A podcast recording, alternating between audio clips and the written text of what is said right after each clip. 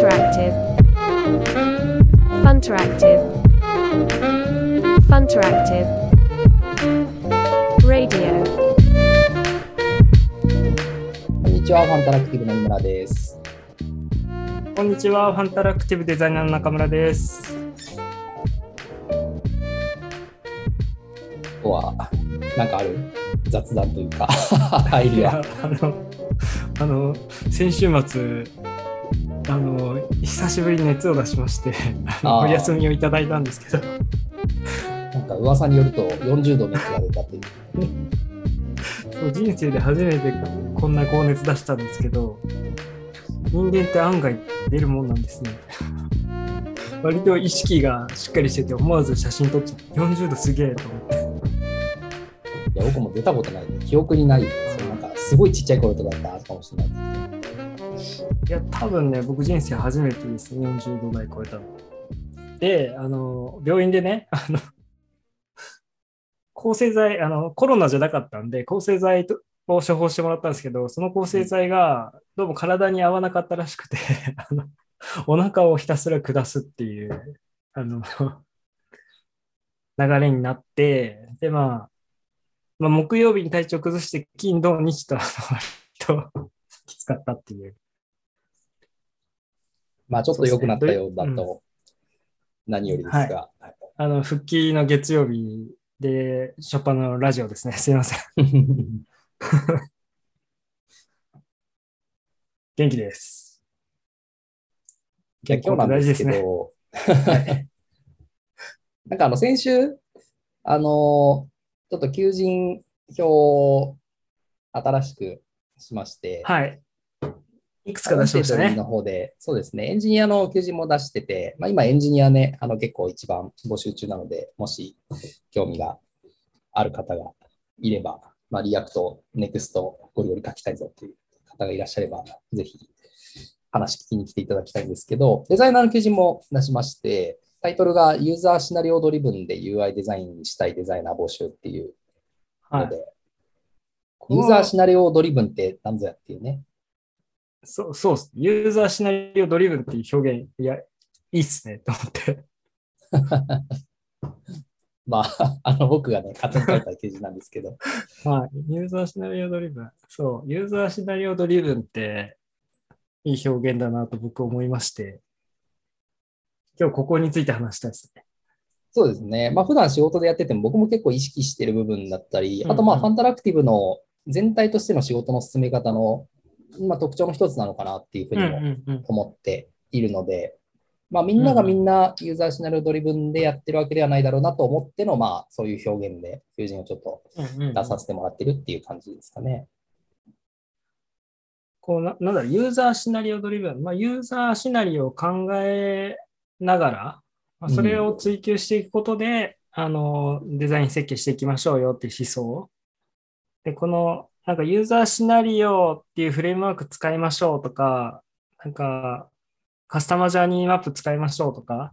なんかそういう、なんかいろんなフレームワーク、ストーリーマッピングだとか、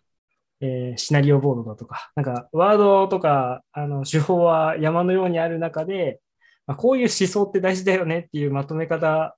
の表現としてすごくいいなと思って、ユーザーシナリオドリブン。やっ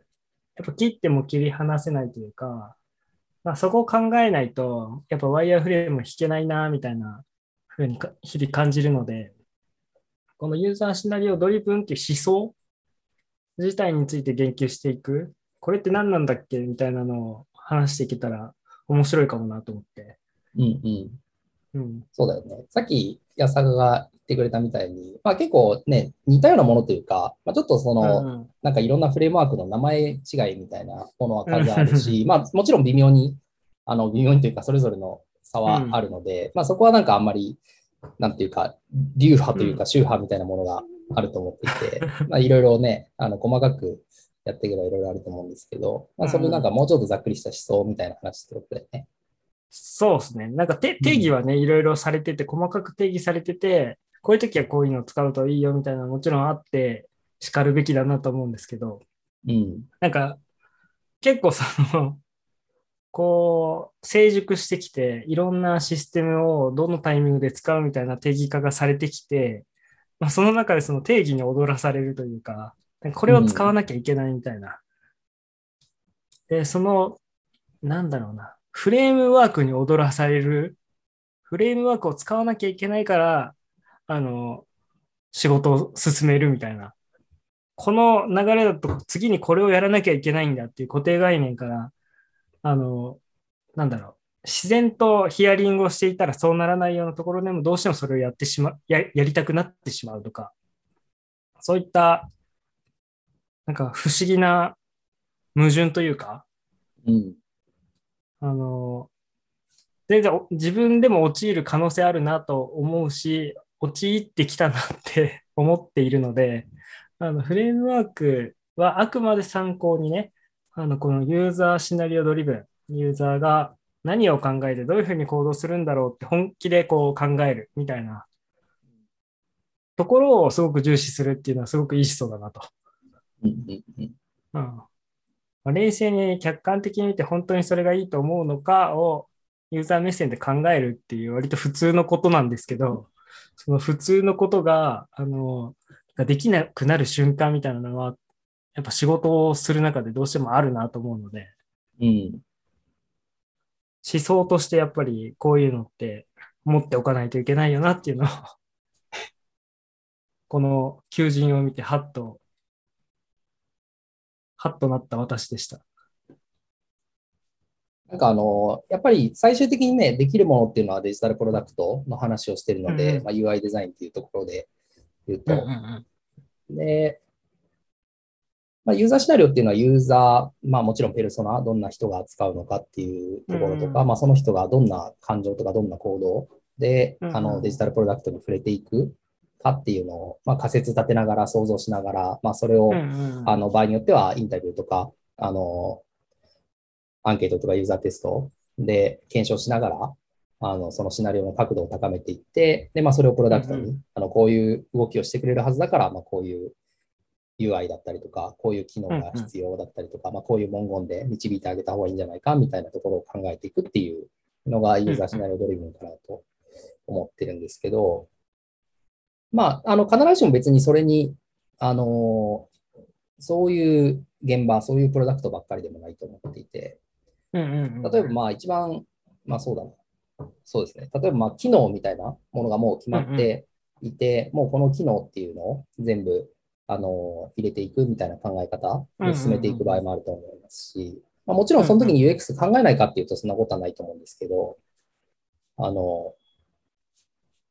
なんかどこからスタートするかっていうところかなと思って、でまあ、我々はどっちかっていうとというか、やっぱりユーザー体験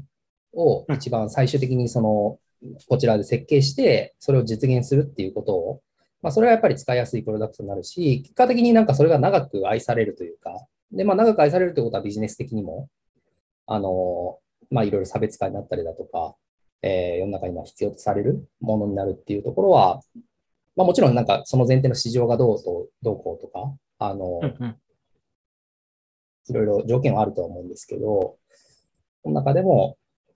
の結果的にビジネス的にもその方がうまくいくんじゃないかなと思って、ユーザ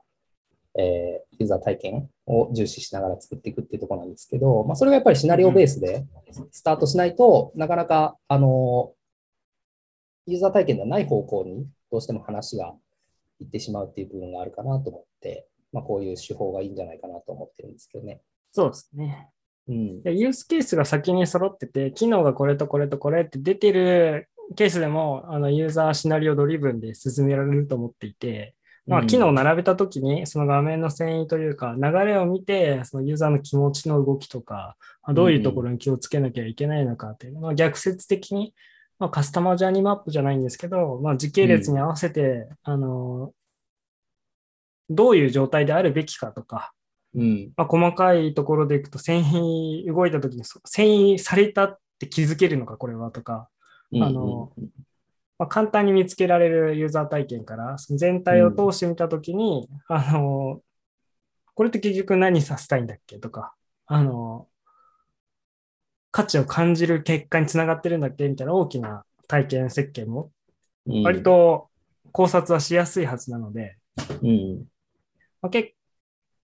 局なんかそのユーザーシナリオドリブンで考えることが、そのプロダクトの価値の追求というか、あの、成果に一番つなげやすい考察ができるなと思うので、うん。必ず最初のフローというか、そこで認識を揃えるプロダクトオーナーと、なんだろう、プロダクトオーナーがもうこれでいこうって決めるときにはその状態になってないといけないのかな。うんうん。確かにそうだね。うん。うん。なんかスタートがどんなスタート？だったとしても、確かにどこかでユーザーシナリオを使ってっていう部分って、なんかやりようがあるかなっていうのは、今の話聞いてて思いましたね。あある意味で一番簡単に検証ができるというか、あの、ユーザー目線を普段からこう自分で養うことってできると思うので、ファーストフェーズの、あの、ユーザビリティテストを自分で行うっていうのも多分できるようになっていくと思うんですよね。慣れてくると。うん。うん。そうだね。なんかう、ん。もう一個、そのユーザーシナリオっていうのが、うんうんまあデザイナーにとっても大切、大切というかなんか、あの、みんなで認識すり合わせるのいいなと思ってるのは、その、シナリオってやっぱり、その前後関係だったりとかってある、まあ要は線だと思ってて、うん。なんか、あの、まあ、僕も普段要件定義とか、仕様を作るみたいなものってやっぱいっぱいやるんですけど、なんか仕様ってどうしてもその、あの、パッと見たときにはやっぱ点でしか見えないっていうのが、なんかここはこうなっている、ここはこうなっているっていうのが決まってるんだけうんど、それがなんか、あの、やっぱり使うのは人間だし、作るのが人間、その人間の動きを想定しながら作るときに、それはなんか線として繋がってないと、ここからここに行ったときって、この機能とこの機能の関係性って何なんだっけみたいなのとかが、なかなかこう、あの、作る人にとってイメージできてないと、やっぱいい UI デザインにならないなっていうのが結構感じていて、で、まあ、プロジェクトマネージャーみたいな、そういうなんか要件定義とかをやってる立場からすると、それをなんかいかにちゃんと、あの、デザインしてもらうとか、実装してもらうときに、あの、伝わった状態とか、みんなで、その、なんだろう、PM だけが分かってる状態ではなくて、なんかみんながちゃんと理解が進んでる状態で、その実際の、まあ、作業というかワークというか、に入れるかっていうのが結構大切だなと思っていて、結構ね、なまあ、うん個人的には悩んでるところでもあるんですけど、ああ、なるほど。やっぱり線でつながると、うん。そのリアリティが出てくるし、なんかその自分の何か画面一つ作るにしても、やっぱ考え方というか捉え方が全然変わってくるんだろうなっていう感じはしていて。ああ、確かに。あユーザーシナリオで認識を揃えたものと、ワイヤーフレームをさらにそのユーザーシナリオと紐付けながら話せたりすると、あの、とてもいいですよね。うん。まあ、すごい、あの、使い方とか、係数ごとにワイヤーフレームを置き出すととんでもない量になっちゃうので、うん。あの、作り方は 間違えないようにしないといけないですけど、まあ、メンテナンスがしやすい状態を担保しつつ、まあ、こういう時どうなんだっけって想像がしやすいあのワイヤーフレーム設計ができるとさらに認識がね、揃えやすくなったりはするのでね。そうね。ファイヤーフレームもずっと悩むんだけど、なんか最近いろいろ話してて、またちょっと思うところがあったんで、またファイヤーフレーム会は別にやりたいなと。ちょっと安高とも意見です。すり合わせた上で。ああ。まあ、永遠のテーマみたいなもんですかね。ワイヤーフレームっ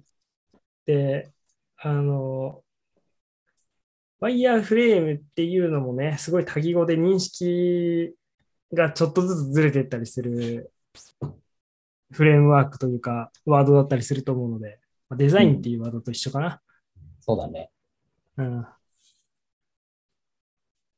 その時々によってね、定義がちょっと違ってきてますからね。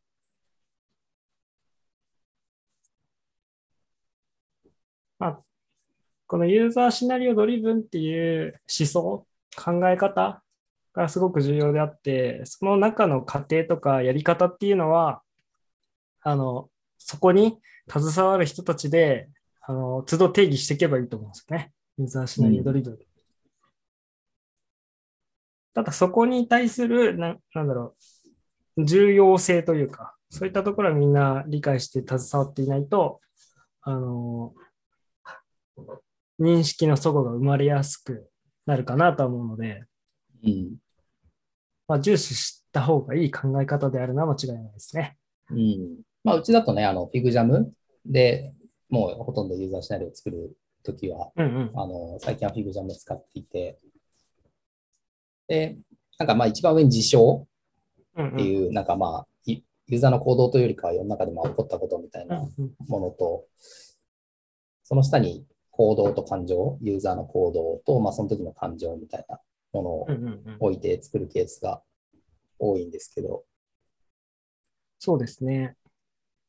でも、なんだろうな。すごい細分化、フローを細分化しようと思ったら、なんか結構細分化できちゃうんですよ、ユユーザーシナリオのフローって。で、それをなんかいろ,、いろんな美味しいところをマージしながら、あの、すごい現場に合わせて、えー使いやすいフレームワークが今弊社で使っているあのユーザーシナリオのフレームワークかなと思うので、これもなんかどっかで公開していきたいですね。そうだね。うん。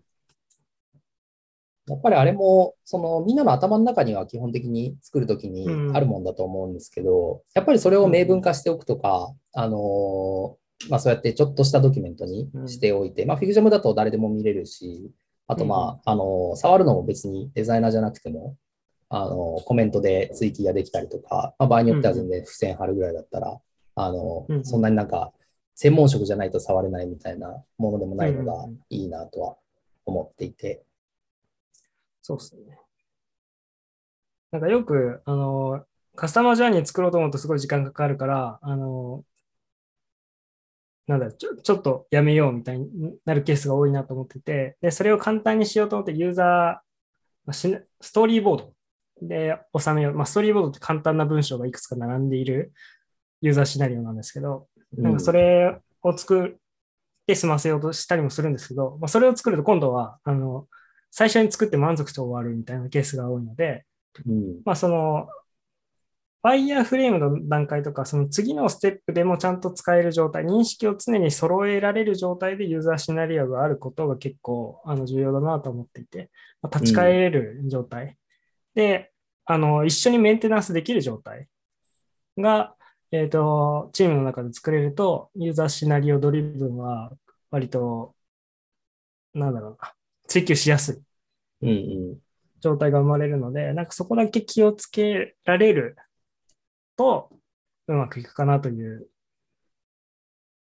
感じを最近、なんだろうな。こうやったらうまくいくんだろうなっていうのはなんとなく見えてきたので、うん。この辺のノウハウもね、ぜひ共有していきたいですね。いいですね。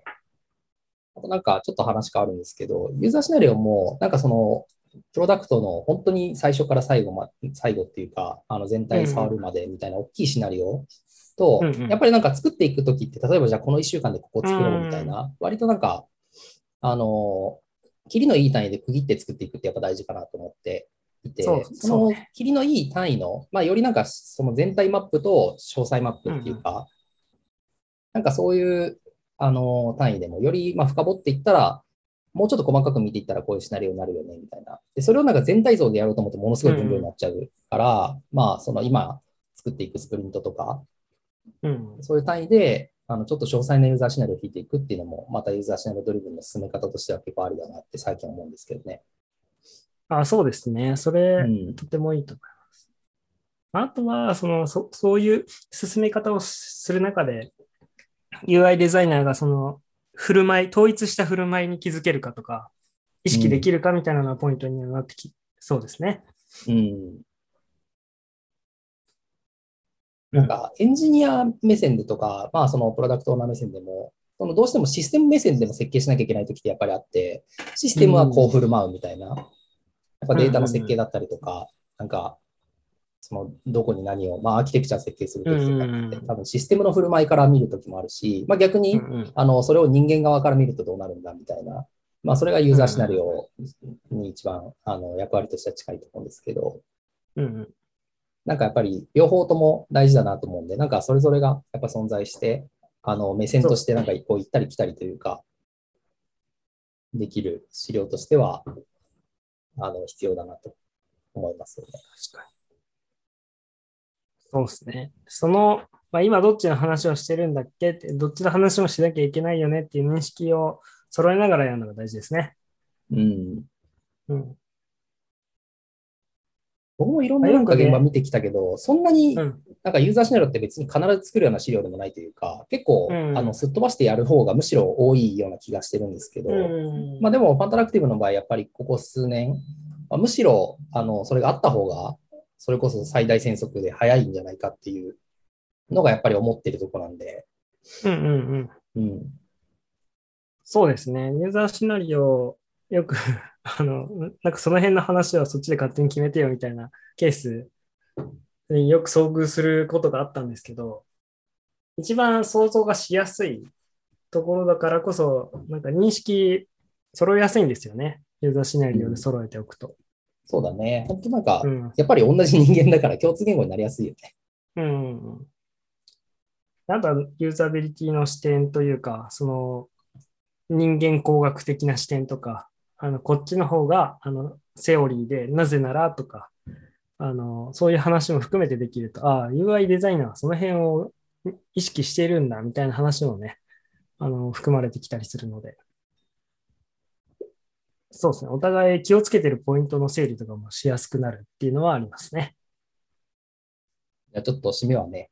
一応、求人票のタイトルということで、まあこんな感じで ユーザーのことを、ユーザーのこととかユーザーシナリオと UI を真剣に考えてデザインしたい方、ぜひ話聞きに来てください。